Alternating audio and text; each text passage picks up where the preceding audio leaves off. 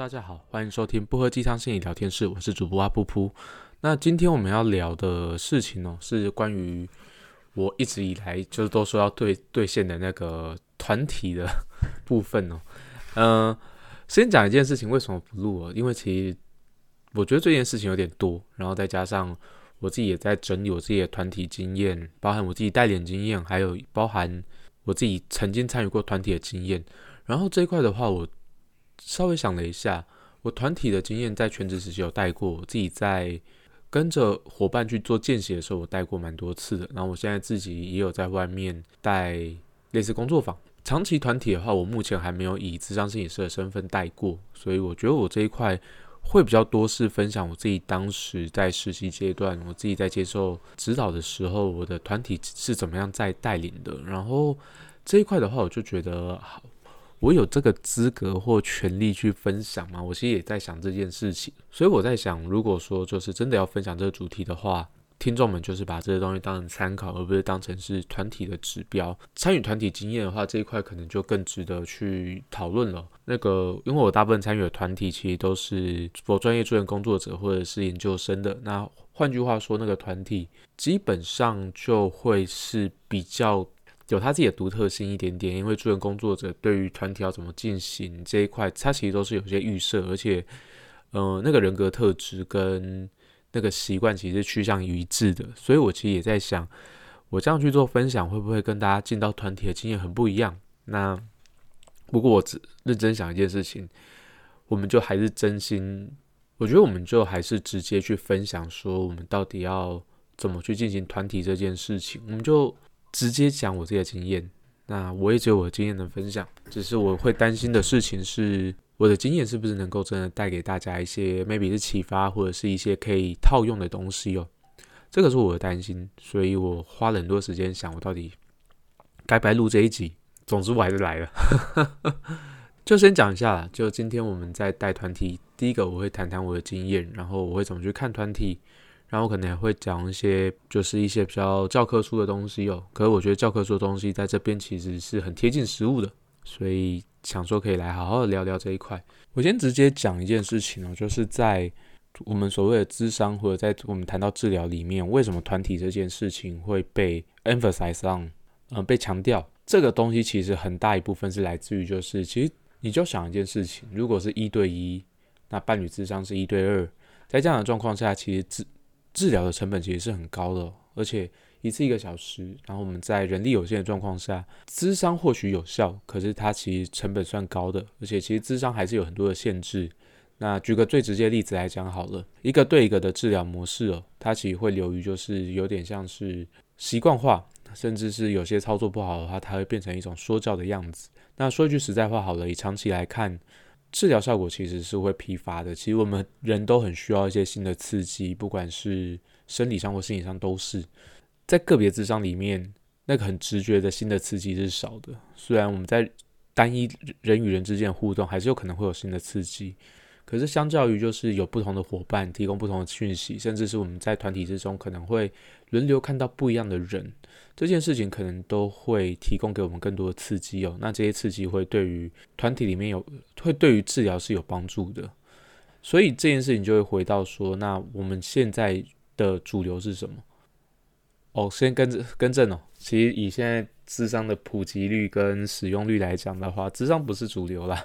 它就是基本上就是。不管是什么疗，就是疗法，基本上大家都还是需要花点时间再去做 promote 推广这件事情。然后在业界里面，主流当然还是以个别智商为主，可是团体智商这件事情其实是是有很有发展性的。就举个例子来讲好了，假设请一个智商心理师，我们公定价算一千六好了，你要一个人一个月负担四次，一周一次，负担一千六。那个钱大概是六千四百元，六千四百元大概会占了一个上班族这样五分之一，甚至更多的薪水哦。我们就假设以三万块来讲的话，它大概是五分之一左右。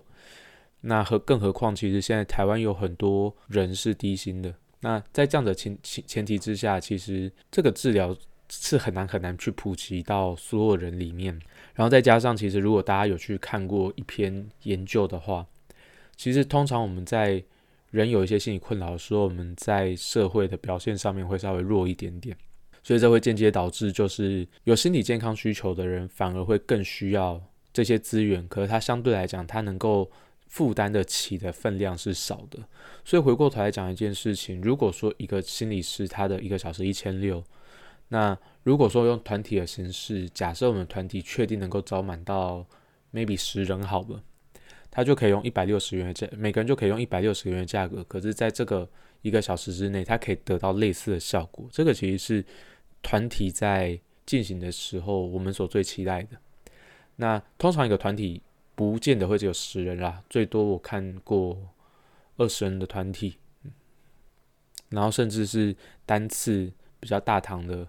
，maybe 到一百人，它特它都会有特它独独特的效果。那所以这件事情就是回过头来讲，我们要怎么样去让所有人都负负担得起我们所谓治疗这件事情，会比让所有人负担起治疗这件事情，其实是很重要的哦。就很像是我，这让我想到一个故事，就是爱迪生在研究跟正爱迪生团队在研究电灯泡的那个时候，他们其实有找到白金是一个可以持续。发光发热，可是最后为什么不选择白金而用钨丝？其中一个最重要的原因是因为，如果用白金电灯泡的话，基本上就不会有人负担汽车的灯泡，最终它也不会普及。在基于商业化的立场，或者基于就是呃成本的成本考量的部分，其实这东西是越越贵的东西，它是越不容易普及化的。所以回过头来讲一件事情，就是团体或者是人数比较多的工作坊，其实我会觉得是比较适合现在。台湾急需要做推广，同时又需要有一些深度治疗的一种模式。那撇除掉我们其实社会上还是有一些经费可以申请，可是经费它不是长久的，它其实是一种社会成本。那我们会比较健康的社会原则上还是以使用者付费为原则。所以回过头来讲，团体它可能会是最有优势的一个策略哦。那我们在带团体的时候，通常我们会经历到四个阶段。当然，阶段这个概念，可是可能每个学派、每个专家，可能他们都会有他们这各自的一个分类。可是我讲我自己的分类，第一个的话就是团体初期，它其实就是算是在建立关系、建立连接，它在让团体的成员慢慢找到安全跟信任这个部分。然后在这个阶段，其实大家都会相对来讲会沉默，甚至会有点尴尬。那这个尴尬是会需要花点时间去去呈现出来，然后让。团体意识到这个团团体成员意识到这个团体不是只有听领导者在怎么讲而已，他们其实对于这个团体有一部分的责任。那第二个阶段的话是冲突期，那这个冲突期不是说就是成员会打起来了，基本上如果说有一些比较暴力行为的话，通常团体会直接终止。然后如果说他本来就是比较高风险的团体，像是嗯。家暴相对团体啊，家暴相对处于团体，它本身就是会有一些安全控管。那如果说有人违规的话，他可能要付出什么样的，maybe 是代价。那冲突其实它指的事情是，当我们意识到我们需要在这个团体建立起安全跟信任，然后甚至是慢慢谈到自己比较内在的个人议题的时候，我们会需要一个更安全的情境。然后可是，嗯，基于我们自己的 maybe 是我们的生活经验。Maybe 是其他人生活经验，我们不见得能够那么信任他，甚至是我们也会担心，在团体里面，我们跟带领者的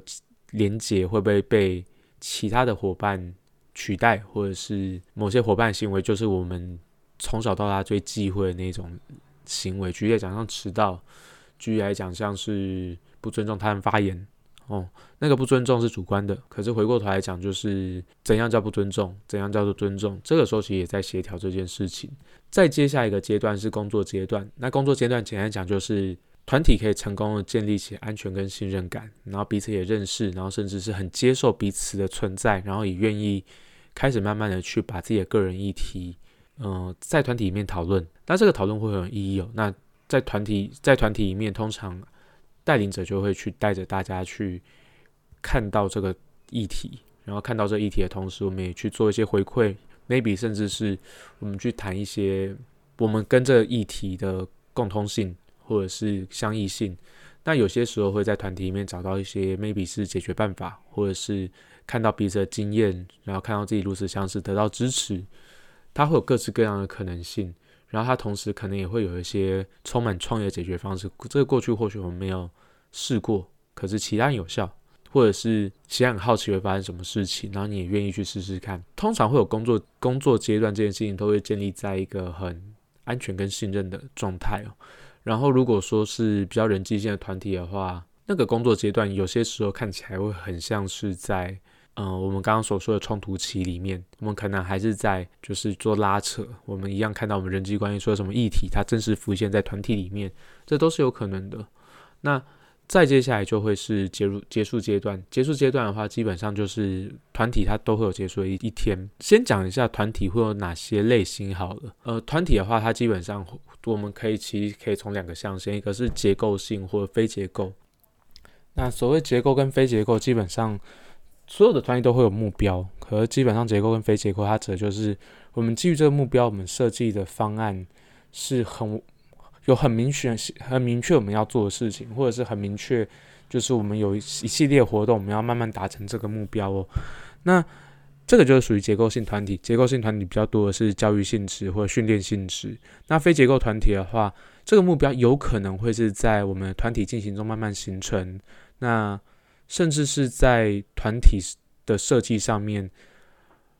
带领者可能都没有预设说我们要用什么样的方式，要达成什么样的目标，是让团体自己进行选择跟核对之后，找到在这个团体里面我们能够做的事情。那另外一块的话，它就会是比较封封闭性或开放性。封闭性团体的话，换句话说，它就是成员加入之后。这些成员会一路带到结束，他不会有新的成员加入，所以它相对来讲比较容易形成一个比较安全的情境。那如果说是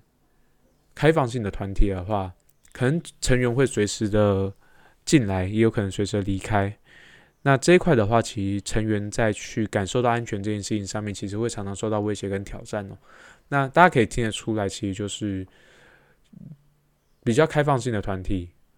或者是比较非结构的团体会比较吃带领者的经验跟能力，所以回过头来讲，多半我们在初期在练习的时候，我们结构性会是比较强的，我们会走比较封闭性，我们会走封闭性的团体。那至于是长期还短期的话，那就纯粹是看 maybe 是经费，或者是我们共同要达到目标，大概需要几次。那这些东西都是可以去做设计，然后我们用这种方式去做设计的。那即便是那即便是长期开放性的团体，可能就是会一直不断的带下去。举例来讲，像有些团体，那个团体带领者一带带了二三十年，那可是他还是会结束的一天。尤其当带领者离开的时候，或者是成个别成员要离开的时候，他可能都会象征一种结束。所以结束阶段呢，我们会很重要的事情是，我们要去表达这个团体人是有支持，然后。我们在团体进行过程中，一定会有些阻碍。我们有没有？我们可以在过程中提，就是呃，提供彼此支持，然后并且就是让大家未来有机会再去做后续的尝试，或有一些后续对自己个人议题的接触。所以这一块的话，就会是团体颇为重要一块。那说说到团体这件事情，其实就它会更接贴近于社区，因为其实说真的，呃，心理师跟其实他们会遇到的情境，其实相对来讲是少的。我们在讲一般的状况，他们会遇到状况其实是少的。可团体成员，尤其是如果说我们带的成员的同质性是高的话，举例讲像是大学的学生，举例讲说像是不同部门，可在同一个公司工作的伙伴，他们其实是有可能会在他们的社区里面去遇到的。那其实，在团体里面还有一个很有趣的现象，这个现象是我们所谓的停车场效应。就是其实很多时候我们有聊少时刻，不是只有在团体，在团体结束，我们在闲聊的时候，有些很放松自在的一些经验分享，它可能也会促成行为模仿或者是社会学习。所以其实团体的治疗，它其实不是只有在治疗关系里面，在团体的关系里面，这些团体关系是有机会延续延续的。然后可是这些延续相对来讲，它可能会是一个很轻松、很自在、不经意的状况下，可它有可能会。对于我们来讲，有更多的影响跟改变。那这个东西其实也是立即在呃我们的系统、我们的关系，或者是我们的生活经验，其实总是有些相近的地方。我们只要是人，一定都会有些相近的地方，所以我们是有机会可以互相学习的，这很重要。这也是团体我们所期待会发生的一件事情。团体的时候要怎么样去踩那个界限，要怎么去 hold 住那个界限，避免在团体面的关系会对于参与团体的伙伴在团团体外造成一些伤害，这件事情也是团体带领者一个很重要的一些需要考量的点。然后。所以在这个过程里面，我们也会去提醒说，我们自己要分享多少，我们可以自己决定。我们不见得要强迫自己一定要去分享，甚至强迫别人一定要分享，因为每个人都会有一些界限，这个也是很好练习。至于团体的形式哦，它为什么会有一些成效？其实就是耶伦他其实有提供哦，耶伦就是存在主义治疗的一位大师，他其实是有提提到一个。团体的十一个疗效因子，那我觉得我就不一一赘述。我觉得一一赘述像有点像浪费时间，这个大家上网都查得到。然后我觉得我可能就针对我曾经有在团体里面感受到它确实是存在的这些疗效因子，我去做一些分享哦。结果最后讲了十一个，对。可是回过头来讲一件事情，就是我觉得每个人在团体里面，呃，感到有效的原因可能都不太一样。然后。这个算是整理出来，普遍来讲会感到有疗效的几个疗效因子，我觉得也可以给大家参考。我先念一次第一个是灌输希望，然后再是普通感、传递传达资讯、利他主义、原生家庭中的矫正性重现、发展社交技巧、行为模仿、人际学习、团体凝聚力、宣泄、存在性因子。我觉得十一个都可以讲。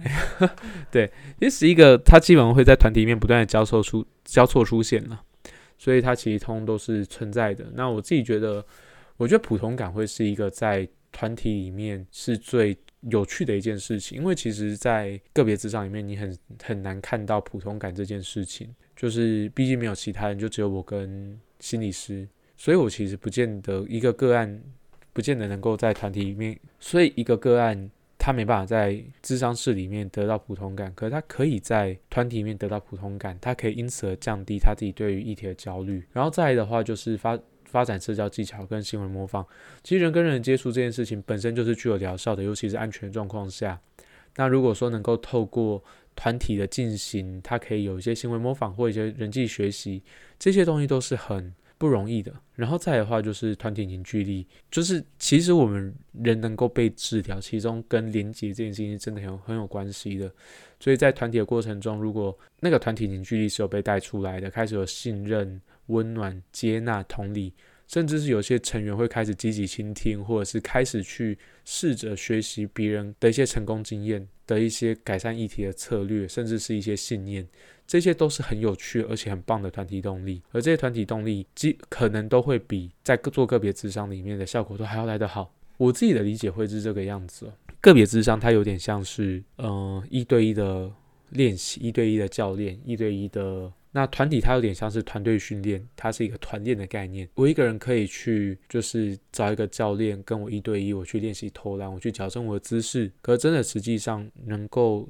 迁移到现实生活，其实我还是需要去打团体赛，我才能知道说我到底球技到哪边。我跟其他人同场的状况下，我需要调整的还有哪些？可能不是单纯技术的问题，它可能还有一些是观念性的问题。所以团体它基本上还是会有一些重要性在。可是回过头来讲，当有一些人他可能在连个别投篮，他可能都会。就是精准度都会欠缺的状况下去做个别是还是有需求的。可是回过头来讲，如果说他能开始练习下场打，他有机会进步的更多。团体这一块其实会是一个很好的一个治疗策略。那可是相对来讲，台湾再去谈推再去谈团体的频率其实是低的。我讲一件事情，为什么？就只有一个原因，团体其实不好带。你就想想看，如果说一个那个治疗师来讲的话，我做个别咨商，我我就专注在这个人的个人议题上面。我就关注这个人跟我连接，那个动力是单纯的，因为他变音少，他变数少。在团体的话，你你去想想看那个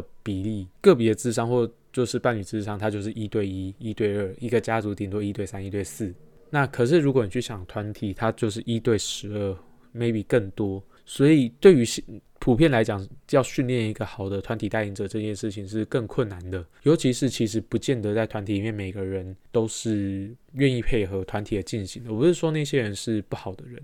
而是我们在面对个人议题的时候，我们都会有些抗拒。我们在人际关系上面展现出来抗拒，有的时候其实是会蛮失控的。就举例来讲好了，我们在谈团体的时候，有一些有帮助的角色，例如说鼓舞者、协调者或追随者。或者是他是去帮忙去大家去设定标准，或者是他提供观察、提供回馈，这些都是比较正向的。可是，在团体里面，他可能会出现有人因为这个议题觉得他很焦虑，所以他把话题带开，然后或者是他在团体里面刻意在放大他自己个人的优势、个人的优点，他想让大家变。变成他的样子，或者是认为他自己才是对的，甚至是有些是挑拨离间。那这些东西，如果说是在那个班级上面，如尤其传统的老师，就是比较传统的班级，他可能会直接去处罚这个学生。可是团体基本上他不会走常规的处罚，而是我们要去看到这些动力怎么形成的，他的个人议题怎么去运作。那这一块要怎么样让他有办法在团体里面慢慢去。把这些状态展露出来，甚至把他的这个议题变成形，变得更形象化。我们去好好的去深度去探索这个议题，这个东西其实是难的。第一个，案主不见得有那个力气，有那个觉，就是觉察能力，是意识到他现在做的事情跟他自己的个人连接。尤其在这么多成员，他不见得感受安全的这样子环境。可是就是团体团体的带领者就需要去想，我要怎么样去在那个很混乱情境里面。把自己稳下来，然后同时去好好的去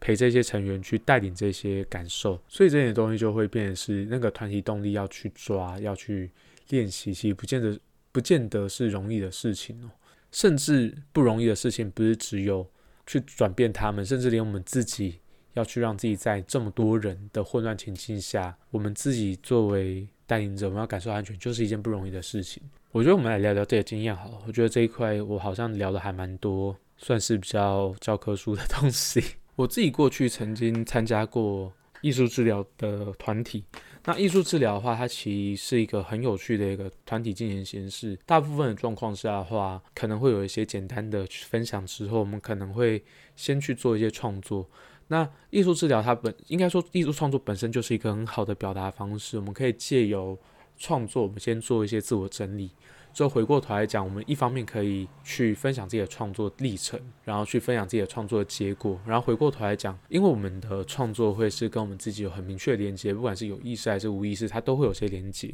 所以它就会变成是我们一个很好去分享媒介。它可以我在创作完之后去我聊我自己的创作，我会觉得我可以让自己偶尔躲在创作的后面，我去避免聊太多我自己个人的事情，我可以去聊聊我自己的创作的部分。另外，我也可以。探问就是别人创作的内容是什么，我不见得要很直接一针见血去聊说最近他的状况怎么样，他最近跟谁吵架，他最近跟谁不好，所以它其实是一个很有趣的三角关系，就是我创作跟对方，所以相对来讲，我自己觉得就是在做用艺术治疗做创作，用艺术治疗带团体这件事情，它其实会是一个慢慢去建立连接，然后去。做自我揭露一个很好的工具跟管道，我自己也有曾经参加过一些比较，他也是否助人工作者的团体，可是他其实就是比较内在动力一点点，就是他是一个完全没有任何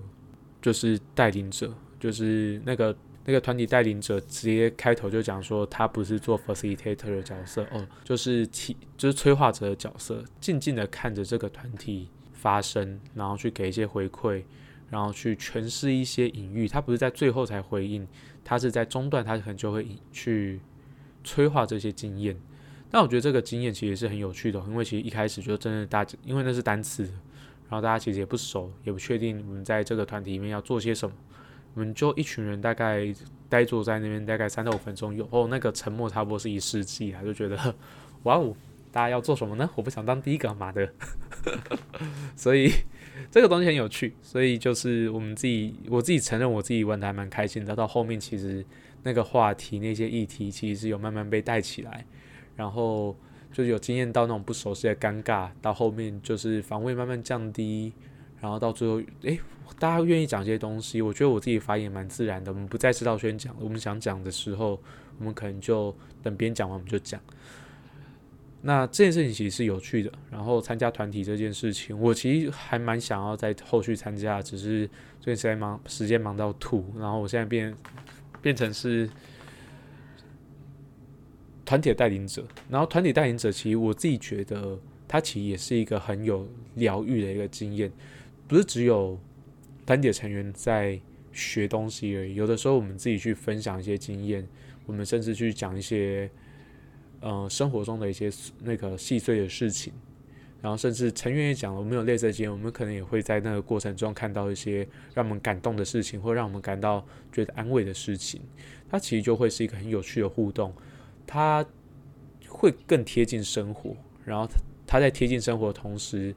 它的疗愈是团体的成员跟带领者都会共同经验到的。那当中其实我们有发发生过一些很有趣的事情啊，就是我曾经在带团体的时候，第一次。那个成员其实他是有一些压力的，那所以他在第一次的时候，他就我们在做传接球，他其实就是那个球其实还蛮直接，他是朝着我的，就是它是一个很软的球，我先声明。然后我知道他可能是出于不小心，然后可能那个时候我自己的经验不够，他他的球是有明显是朝着我的脸部，然后速度是偏快的，我是我那个时候没办法，我把球推开，然后我自己觉得我。在这样子的回应方式，我觉得不见得是一个好的回应方式。可是当下其实我是有感受到，就是那个他的一些攻击意图，然后我自己也承认我自己那个时候是有点担心跟有点害怕，然后甚至是觉得他的这些攻击意图是不是对着我来，还是他在表达他的焦虑？那可以第一次的团体，我的状态不是很稳定。他对于现在状态不是很稳定的状况下，我们其实没办法好好去建立这样的讨论。所以曾经我在带团体的时候，我有经历到那种很挫败的感受。事实上，团体是真的比个别智商还要来来的有挑战性一点点。我们在带团体的时候，其实那个效能感其实是更难去建立的。然后，所以我自己觉得，如果说我是助人工作者，开始自己在带团体，哦，我觉得这是一件很棒的事情。因为第一个，它可以有机会让这个治疗可以更有效，而且更亲民的方式被推广出去。可是这个东西就真的很吃带领者的个人功力，因为其实团体其实并没有那么的好带。不管什么议题，一分是助人工作者，他专属的那种团体，他可能都会存在着一个对团体带领者的一些挑战跟质疑的成分在里面。所以我觉得团体这件事情是真的很有趣，可它其实是有一些吃个人功力跟吃个人能力的一个的一个进行方式。以上是我大概是我的团体经验了。我觉得我现在以上是我个人的团体经验，我自己觉得我自己在团体上面我比较多的是带领，然后带领的话我没办法去分享太多。呃，团体实际上。进行的部分，因为呢涉及到个案隐私。那我自己参与团体的经验的话，有比较多助人工作者，我大部分经历到就是大家其实是还蛮容易达成共识一致，然后甚至是在团体讨带领的过程中，更尝试讨论彼此的技术跟回馈这件事情。我会觉得它有点太细节。我觉得如果听的伙伴是，如果你是一般民众的话，我其实会有点担心，我去聊这些东西是不是对于你们有帮助。可是如果说你对于参与团体有兴趣的话，我觉得以下有点工伤的嫌疑哦。好，就是在工伤，不管，就是我们接下来会有蛮多在咖啡厅或者在社区里面带的，maybe 是一次。然后我们现在有在规划说长期的社区支持性团体。那我是认真欢迎大家，就是可以报名参加。就如同我讲的，如果说是以团体的话。相对来讲，大家需要支付的成本是比较低的，甚至有补助的状况下，基本上它会是更更亲民的价格去支付这个费用。我觉得它会是一个很好自我探索的开始啊，因为其实我们都会很想要被了解，我们也想要更了解自己。可是如果说是直接透过智商的话，一次一千六，甚至更更高价一点点，在初期是一定会有一些经济上的负担跟压力的。团体它其实是一个比较低价且亲民的方式，所以我还蛮鼓励大家，如果说看到社区大学，或者是看到有像是我们这样子的社区组织，或者是像是心理人不喝鸡汤这个品神奇且优秀的品牌，大家可以欢迎去来报名一下，就是就是团体哦。基本上团体它大还是大部分会期待你能够就是来到六次或十二次，可是它基本上就会是。可能我们是用两到三次个别智障的价格，可是我们可以上到六到十二次团体。然后顺带一提，就是我们接下来的活动会是一季一季去。我们接下来活动会是每个点都会公布一季的内容，然后所以很欢迎大家就是有机会可以多来参与。然后我们的宗旨也是希望能够推广啦，所以我们的费用其实是不高的。我们其实有算过，这个价格是普遍助人工作者在公在做公益的前提之下可以接受的价，所以我觉得这价格蛮不容易的，所以呃欢迎大家多多参加哦。最后用工商做总结，我觉得有点怪，不过不管，反正我就做工商。好，那如我其实也还蛮好奇大家对于团体的想象是什么，然后也还蛮好奇，呃，如果说大家有兴趣想要参加团体的话，想要听什么样的主题？或者想参与什么样的主题？它是人际关系吗？还是伴侣关系？还是关于爱情？还是关于自己的生涯发展？它其实都会在团体里面有一些很有趣的一些互动的治疗模式哦。所以鼓励大家参加，然后也欢迎大家关注我的粉丝专业，然后我们会陆续公布我们今年度相关的所有活动哦。就是我们花了很多时间去筹备、去思考，然后很希望能够在社区里面去推广推广身体健康的概念。那谢谢大家收听，我是主播阿噗噗。我们每个礼拜园长都会见一次，就是都会听到我的声音啦。虽然最近实在交稿有点交的延迟，不过我还是会在。谢谢大家。